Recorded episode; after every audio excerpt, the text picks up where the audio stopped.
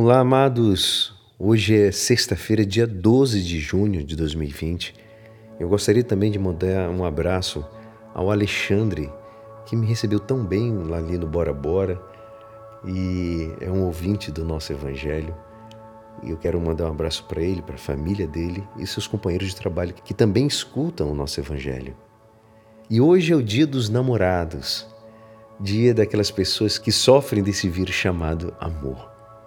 Que Deus possa abençoar todos os amantes, porque esse mundo é feito para o amor. E hoje, amados, a nossa igreja nos convida a meditar juntos o Evangelho de São Mateus, capítulo 5, versículos 27 a 32. Naquele tempo disse Jesus aos seus discípulos: Ouvistes o que foi dito: Não cometerás adultério.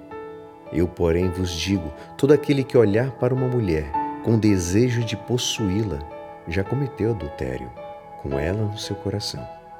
Se o teu olho direito é para ti ocasião de pecado, arranca-o e joga-o para longe de ti. De fato, é melhor perder um dos teus membros do que todo o teu corpo se jogado no inferno. Se tua mão direita é para ti ocasião de pecado, corta e joga-a para longe de ti.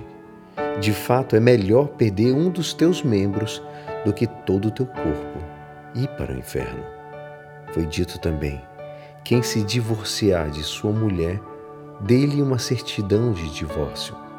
Eu, porém, vos digo: todo aquele que se divorcia de sua mulher, a não ser por motivo de união irregular, faz com que ela se torne adúltera. E quem se casa com a mulher divorciada comete adultério. Essa é a palavra da salvação. Amados, hoje Jesus continua aprofundando na exigência do sermão da montanha. Não muda a lei, senão ele apenas dá uma plenitude. Deus nos dá a lei do amor para chegar até o cume, mas nós procuramos sempre um modo de converter essa lei com o um mínimo de esforço. Deus nos pede muito, é verdade, mas Ele também nos deu o máximo ele deu o máximo que podia dar também. Ele deu de si mesmo para cada um de nós. Hoje, Jesus Cristo aponta do alto ao manifestar sua autoridade sobre o sexto e o nono mandamento, os preceitos que fazem a referência à sexualidade e à pureza do pensamento. É preciso a gente cortar o mal pela raiz evitar pensamentos e ocasiões que nos levariam a fazer uma obra ou fazer algo pelo qual aborreça próprio Deus. Isso que quer indicar essas palavras de Jesus, que podem parecer meio radicais, exageradas, mas os ouvintes de Jesus naquela época entendiam dessa forma: tira, corta, expulsa. E Jesus fala para cada um de nós do mesmo jeito hoje. Ele diz, em outras palavras, que a gente não deve ter conversa com o inimigo Precisamos cortar da nossa própria carne, porque tudo isso vem do próprio coração.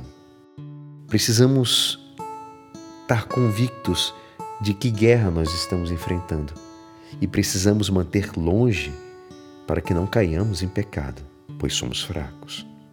Finalmente, a dignidade do matrimônio deve ser sempre protegida, pois faz parte do projeto de Deus para o homem e para a mulher para que o amor na mútua doação se converta numa só carne, e ao mesmo tempo isso é sinal da participação da aliança de Cristo com a igreja.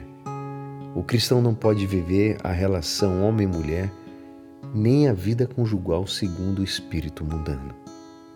Não esqueçamos, amados, que é do coração que provém os maus pensamentos, os adultérios e todas as formas de impurezas. Vigiai, amados, vigiai. E é assim, esperançoso que esta palavra poderá te ajudar no dia de hoje que me despeço. Meu nome é Alisson Castro e até amanhã. Amém.